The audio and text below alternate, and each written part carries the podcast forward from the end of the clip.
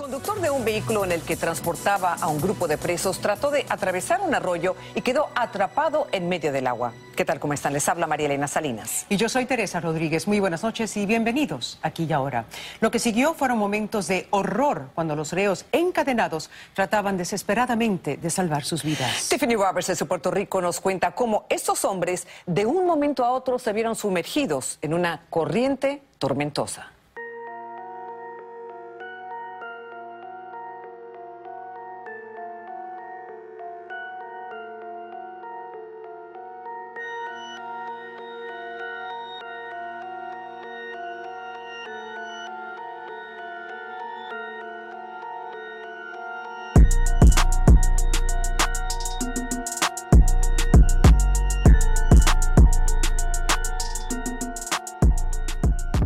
Saludos, mi nombre es Armando y espero que te encuentres bien.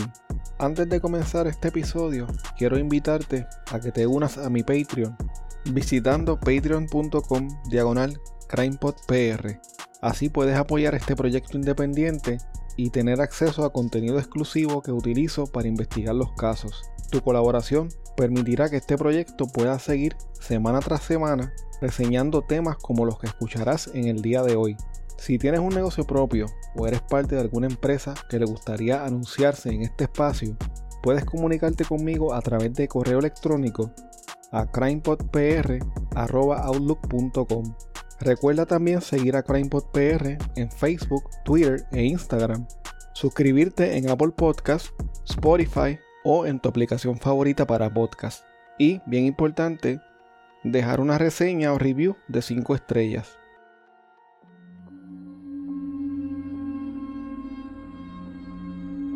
En el episodio de hoy te hablo de un suceso que pudiera considerarse como un caso criminal, pero dadas las circunstancias de lo sucedido, pudiésemos decir también que fue una lamentable tragedia y ciertamente una desgracia. En el 2011, dos guardias del Departamento de Corrección y Rehabilitación de Puerto Rico transportaban a 10 confinados desde el tribunal hasta la cárcel cuando una combinación de las condiciones del tiempo, la falta de juicio y quizás la negligencia provocaron que la guagua en la que se transportaban fuera arrastrada por una fuerte corriente de agua. El 7 de noviembre del 2011, unas fuertes lluvias torrenciales provocaron inundaciones en varios pueblos del norte de Puerto Rico. Ese día, dos oficiales del Departamento de Corrección y Rehabilitación, Nelson Cruz Santiago, el chofer de la guagua, y Ángel Cruz Acevedo, su compañero, tenían a su cargo la transportación de 10 confinados desde el complejo penitenciario de Sabana Hoyos en Arecibo hasta el tribunal del mismo pueblo para que asistieran a sus respectivas citaciones. Cuando regresaban a la cárcel en una van Ford Econoline del Departamento de Corrección, un tramo de la carretera 129 del barrio Sabana Hoyos en Arecibo, que era un pequeño puente, se encontraba intransitable debido a una quebrada se había salido de su cauce. El guardia correccional que manejaba la guagua decidió, a pesar de eso, cruzar el tramo inundado. Los confinados que estaban esposados de manos y de pies en la parte de atrás de la guagua le dijeron al guardia que no lo hiciera, que era muy peligroso. Algunos vecinos del sector Córdoba en Sabana Hoyos también le hicieron las mismas advertencias. Sin embargo, el guardia continuó su marcha y como la carretera no se veía, la guagua cayó por el borde del puente, el cual no tenía vallas, y fue poco a poco arrastrada por la corriente de agua. La guagua del departamento de corrección comenzó a inundarse. Los reclusos, que estaban esposados y encerrados con llave, gritaban pidiendo auxilio desesperadamente para que los salvaran. Algunos de ellos oraban y pedían perdón, tal vez convencidos de que ese día llegaría a su final. Ambos guardias lograron escapar de la guagua y varios vecinos del lugar se tiraron al agua para tratar de ayudarlos a ellos y a los confinados que aún seguían atrapados en la parte de atrás de la guagua. A pesar de la insistencia de los vecinos, los guardias no querían entregarle las llaves para que ellos sacaran a los presos quienes comenzaban a ser cubiertos por el agua de la quebrada. La guagua del departamento de corrección tenía rejas de seguridad en la parte posterior, lo que se convirtió en una trampa mortal para los confinados. Varios vecinos desesperados comenzaron a golpear la capota de la guagua con una asada hasta que lograron hacer un hueco para que los confinados pudieran salir. Uno de los guardias le abrió las esposas a uno de los confinados que se estaba ahogando y los vecinos lograron sacarlo de allí casi sin vida. Unos momentos más tarde lograron sacar a otro de los 10 confinados que se estaban ahogando. Algunos de los vecinos le pidieron a uno de los guardias que le diera las llaves, que ellos iban a salvar al resto de los confinados, pero el guardia no quiso, supuestamente porque no quería que los confinados se escaparan. Uno de los vecinos le dijo al guardia que las vidas de los confinados estaban en peligro porque se iban a ahogar si no los sacaban pronto. Entonces el guardia le respondió que él mismo los iba a sacar. Sin embargo, se puso tan nervioso que dejó caer las llaves al agua turbia de la quebrada. Lamentablemente, ocho de los diez confinados murieron ahogados y atrapados en el interior de la guagua. Al parecer, por la terquedad de uno de los guardias y por el ataque de nervios del otro. Uno de los vecinos contó lo que experimentó aquel día en el programa Aquí y Ahora de Univisión.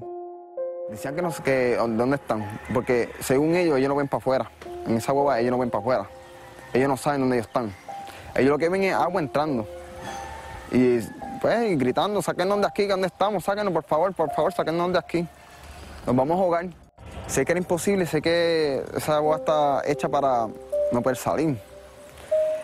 He buscado soluciones rompiendo cristales, con un tubo, dándole a la capota. La capota no quería abrir. La única opción, yo lo puso ahí, fue el, asadón. Al dar cantazo, con la, el borde de la capota, abriéndolo poquito a poco de lado a lado, para poder abrirlo como si fuese una lata cualquiera. Y yo dando y cantazo y dando cantazos. Y, al abrir la de esto, tú los veías buscando aire. Y otros seguían, no, yo me cansaba, porque cansa. Y yo se la pasaba al compañero mío y el compañero mío seguía dando cantazos, seguía dando cantazos. Uno de los confinados llegó a sacar la cabeza. Y paniqueado, que, mira, que ya, que, eh, que, ya no hay nadie, nadie está respondiendo a que, que está más que él. Y no, pues estaba bien tranquilo, a un tempito más para abajo para seguir abriendo porque no cabía, cabía más que la cabeza. Pero de momento yo unos dedos. Y hay más gente, nosotros decimos, mira, esconde los dedos para seguir picando. Y seguimos picando y logramos sacar el otro.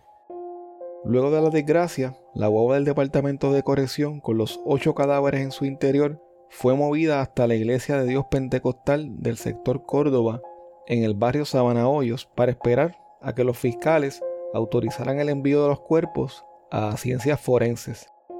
El director de la Agencia Estatal para el Manejo de Emergencias y Administración de Desastres, Nino Correa, indicó que todos los confinados estaban esposados de manos y pies, lo que hizo imposible que ellos pudieran nadar. Los hombres que murieron ahogados ese día fueron Edgardo Cabrera Barreto, José Mulero López, Gerardo Alicea Rivera, Roberto Weir Rivera, Ángel Rosario Miranda, Víctor Cosme Sáez, José Canales Velázquez y Juan Huertas Cumba. Los que sobrevivieron fueron Jason Santiago López y Carlos Díaz Santiago. Todos los hombres que murieron en el incidente se encontraban sumariados por delitos menos graves, es decir, que estaban en reclusión preventiva en espera de juicio. Uno de los que murió, Juan Huertas, iba a ser liberado al llegar a la institución correccional de Sabana Hoyos ese mismo día. Una deuda por 1.200 dólares trajo a Juan Huerta a esta corte de Arecibo en Puerto Rico después de haber pasado 13 días en la cárcel. Huerta, quien se dedicaba a hacer gabinetes, estaba enfrentando problemas con algunos clientes. Él tenía incumplimiento de contrato permanentemente, fue un desacato, parece que lo citaron a corte, él no pudo ir porque no tenía el dinero. Sus hermanas India y Lilibel con esfuerzo consiguieron el dinero en efectivo y llegaron a la corte con la idea de que su hermano recuperara la libertad. El juez nos dice que como no había más causas para mi hermano, pues quedaba en libertad. Eso fue a las 11 de la mañana que él sale en libertad y él estuvo que esperar todo el procedimiento de los otros que estaban ese día para vista, porque el juez nos dijo a nosotros que teníamos que irlo a recoger a, a Sabana Hoyo. Hace cinco años el periodista Carlos Weber realizó un reportaje investigativo junto a la periodista Sidmary Fleming sobre esta tragedia titulado Ahogados encadenados. Quiero que escuchen un pedazo de este reportaje en donde los dos sobrevivientes narraron su experiencia.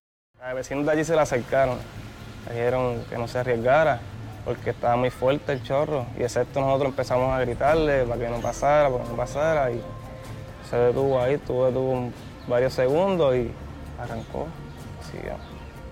Cuando se tira por el lado quedan dos, dos gomas en el puente, una goma que no está en el puente.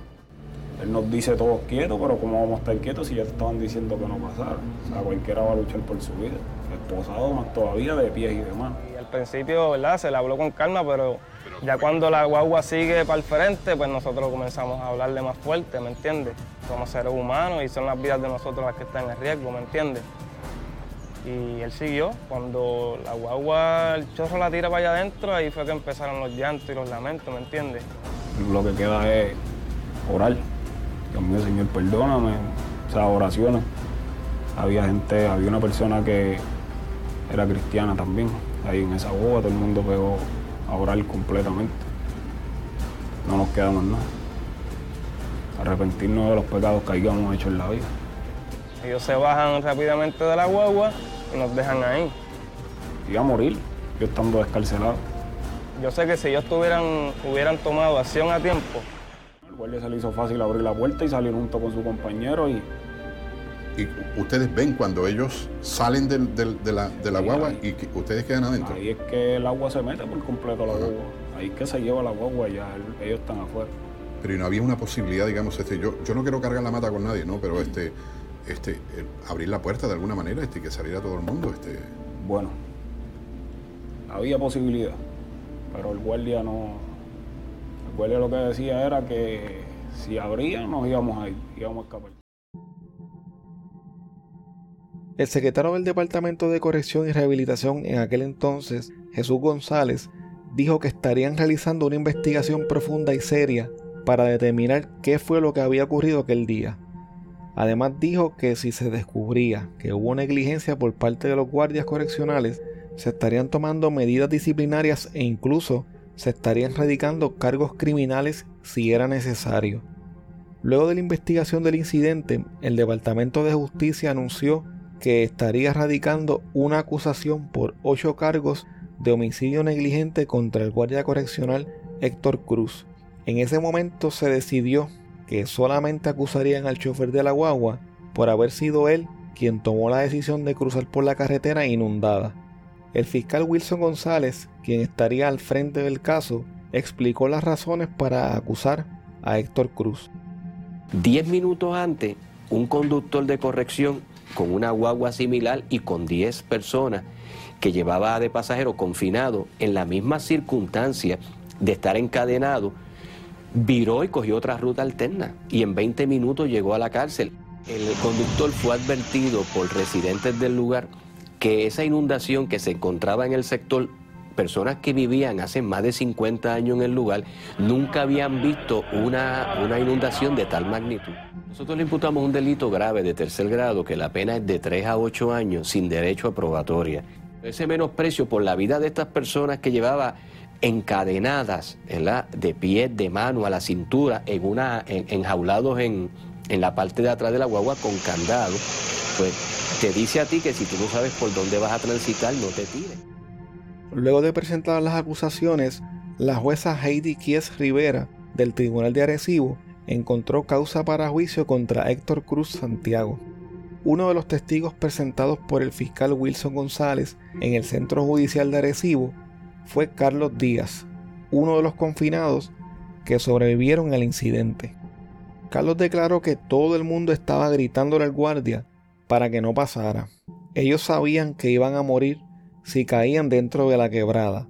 Dijo también que pudo observar que frente al área inundada había como cuatro carros detenidos de conductores que decidieron responsablemente esperar a que la corriente bajara para entonces cruzar la carretera. Carlos contó que él estaba sentado en el asiento que quedaba detrás del conductor y esa fue precisamente el área que comenzó a inundarse. A pesar de que tenía las manos y los pies esposados, brincó todos los asientos hasta que pudo acomodarse en una esquinita en la parte de atrás de la guagua, en la que había un pequeño espacio, una burbuja de aire que le permitía respirar. Estando en ese lugar atrapado, sintió que alguien caminaba sobre la capota de la guagua y que la golpeaba fuertemente. Eran los vecinos quienes lograron hacer un hueco por donde solo pudo salir él y Jason Santiago, brincando desde la capota y cayendo al agua profunda para poder salvarse. En su testimonio, Carlos dijo además que el guardia se negó a quitarles las esposas. Sin embargo, el abogado de Héctor Santiago, Iván de Luis Miranda, leyó parte de la declaración jurada que había dado Carlos días antes de los hechos, en la que había dicho que fue el guardia que iba como pasajero quien se negó a quitarles las esposas y que Héctor fue el que lo soltó. Carlos continuó testificando e indicó que el guardia acusado no hizo nada para rescatarlos y que se mantuvo en todo momento agarrado de la parte trasera de la guagua mientras ésta se hundía. En medio del juicio, el Ministerio Público decidió declarar también como sospechoso y como posible coautor al otro guardia correccional, Ángel Cruz Acevedo, quien iba a ser testigo de la fiscalía. Según el Ministerio Público, esta decisión se tomó porque el día antes de su cita en corte, mientras el fiscal repasaba el testimonio con el testigo, este cambió la versión de los hechos que había dado inicialmente en una declaración jurada. El fiscal indicó que la nueva versión lo incriminaba y además, al haber cambiado la misma, pudo haber cometido los delitos de perjurio y obstrucción a la justicia. Ángel Cruz entonces quedó a la disposición de la defensa para que lo utilizaran como su testigo. Durante su testimonio, ahora como testigo de defensa, Ángel Cruz indicó que él entendía que la guagua podía pasar la inundación sin ningún problema, esto a pesar de que el agua tapaba completamente el puente y que vio que otros conductores decidieron no cruzar. También dijo que él pensaba que estaban seguros porque la guagua era más fuerte y pesada que los demás autos. Pero cuando estaban cruzando oyó que la guagua recibió un cantazo y en ese momento fue arrastrada por la corriente.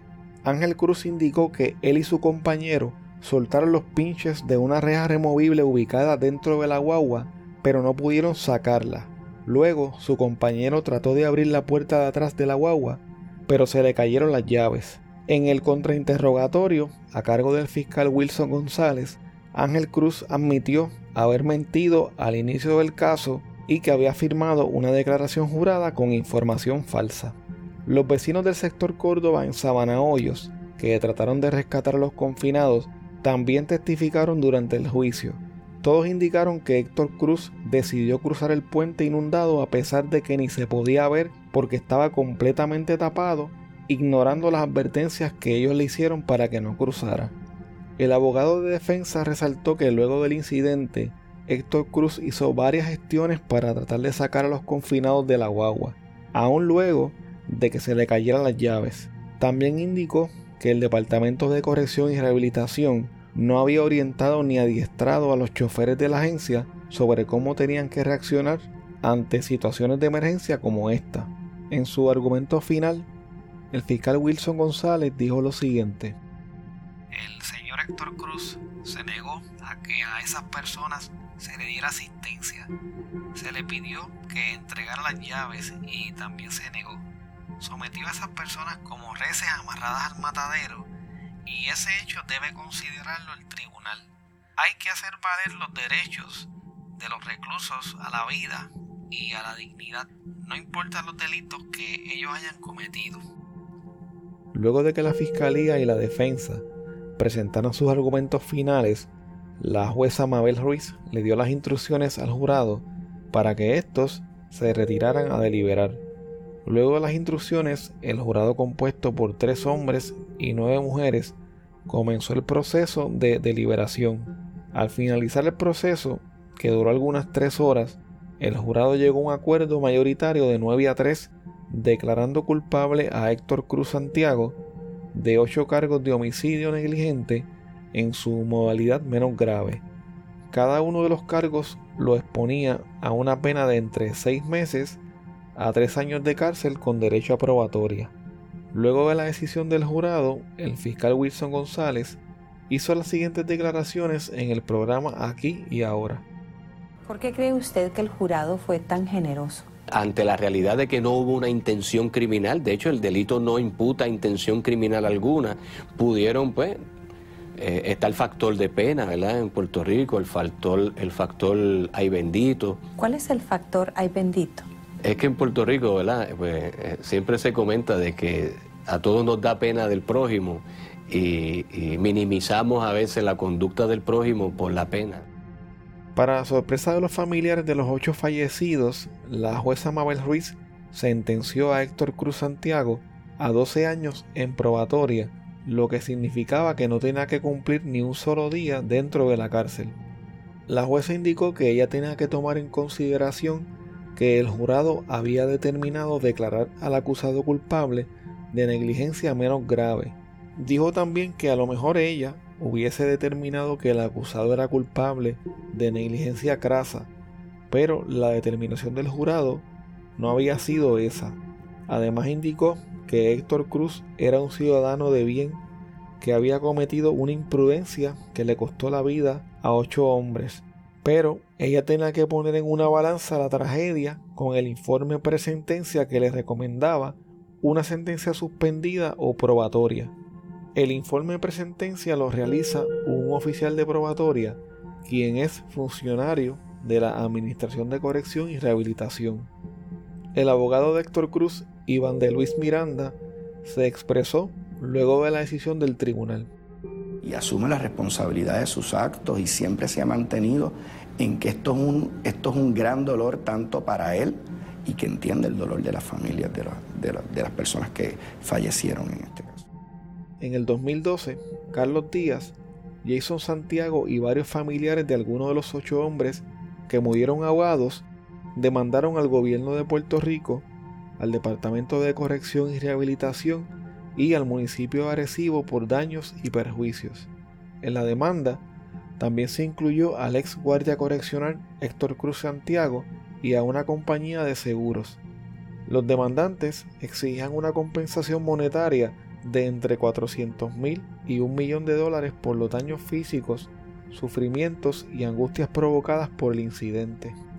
El abogado Miguel Cancio Arcelay informó que las partes transaron la demanda y llegaron a un acuerdo en el Tribunal de Primera Instancia de Arecibo. Cada uno de los demandantes y los familiares de los ocho hombres que fallecieron recibirían un total de 110 mil dólares que serían pagados por las aseguradoras del municipio y del Departamento de Corrección. Un tiempo después del incidente, el municipio de Arecibo colocó unas vallas de seguridad en el puente donde ocurrió la tragedia.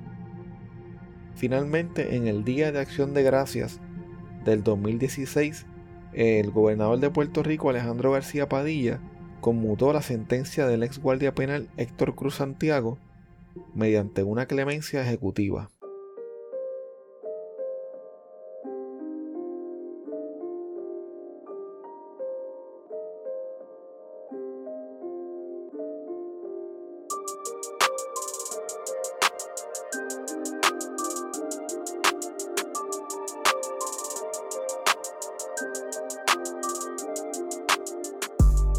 Bueno, hasta aquí el episodio de hoy. Muchas gracias y hasta la próxima semana.